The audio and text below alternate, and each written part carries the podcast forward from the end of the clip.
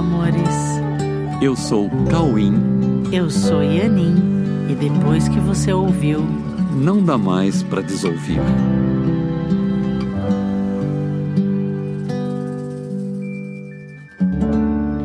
Olá, meus amores. Oi, tudo bem? Estão treinando, estão usufruindo dos, dos exercícios, dos conteúdos que nós colocamos aqui. E hoje nós vamos dar mais uma sugestão de treino para sua semana. Porque hoje nós vamos falar sobre o dia a dia com Deus. O dia a dia com Deus. E esse assunto de hoje é a coisa mais importante em nossa existência e que em nossos dias parece escapar muitas vezes das nossas mãos. Hoje vamos falar sobre a relação com Deus em nosso dia a dia e em nosso sistema de percepção. Deus está sempre entre as palavras mais buscadas no Google.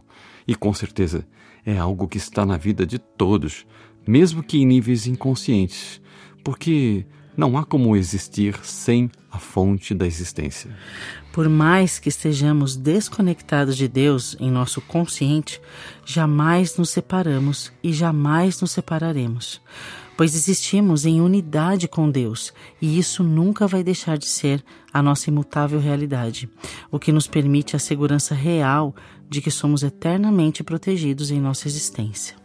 Mas, em nosso dia a dia, contar com Deus não parece ser assim tão simples quanto ligar para um amigo ou para um familiar para pedir ajuda. Basta ligar ou ir ao encontro dessa pessoa e conseguiremos falar com ela de forma perceptível pelos nossos sentidos. E, no mínimo, poderemos saber se essa pessoa pode nos ajudar ou não e de que forma.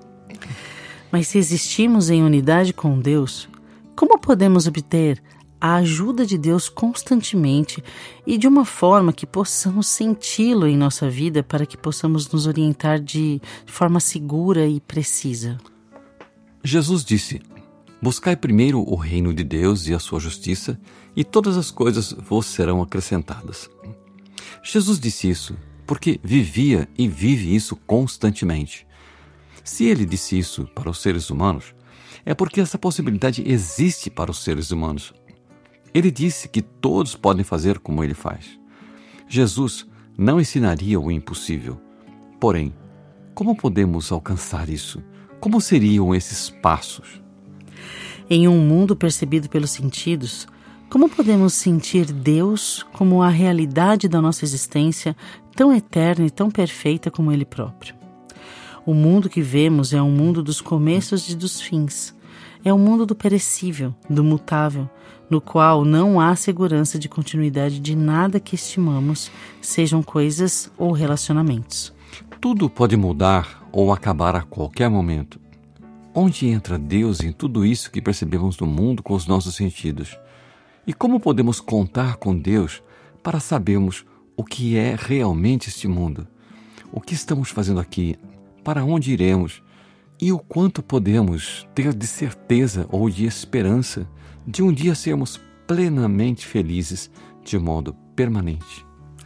Se queremos respostas verdadeiras, se queremos respostas baseadas em realidade, precisamos admitir que queremos essas respostas acima de tudo, pois não podemos gerar concorrência entre as respostas verdadeiras e as ilusões que ainda queiramos manter em nossa mente por algum motivo. Não dá para servir a dois senhores. Ou seja, não dá para pedir a verdade e manter ilusões, porque a verdade nos traz os fatos como realmente são e anula as ilusões que construímos sobre os fatos através das nossas percepções distorcidas. Sendo assim, querer a presença de Deus em nossa vida é querer a verdade em nossa vida. Não podemos pensar que Deus manteria ilusões em nossa mente se o convidássemos para unir nossos pensamentos com os pensamentos dele. Como proceder, então, a partir da decisão de pensar com Deus? Tudo que nós queremos fazer com maestria exige treinamento. E alcançar essa postura mental de pensar com Deus exige treinamento regular e constante, até que seja natural em nós essa prática de compartilhamento da mente com a mente de Deus, que, na realidade, é a mesma e única mente. Quando dirigimos nossos sentidos para qualquer situação, estamos construindo uma forma de perceber. Não é difícil de identificar que, quando buscamos saber do que se trata qualquer situação, iniciamos um processo de julgamento sobre os fatos. Esse julgamento ocorre a partir de uma referência que buscamos no passado para acreditarmos que conseguimos dizer o que as coisas são no presente. Agora, pense um pouco. O passado é algo que passou e não existe mais, se é que ele um dia existiu. Deus não é algo que passa e deixa de existir. Deus nunca deixará de existir. Deus é eternamente presente. E se Deus é eternamente presente e queremos uma resposta de Deus, não podemos buscá-lo no passado, porque a resposta tem que estar no presente para falar sobre coisas presentes. Sendo assim, precisamos treinar nossa mente para se manter no presente, pois, se queremos Deus, temos que assumir que é no presente que vamos encontrá-lo. Então, não deixe que a sua mente vá para o passado para saber o que as coisas são. Mantenha a mente presente, porque Deus está sempre no presente.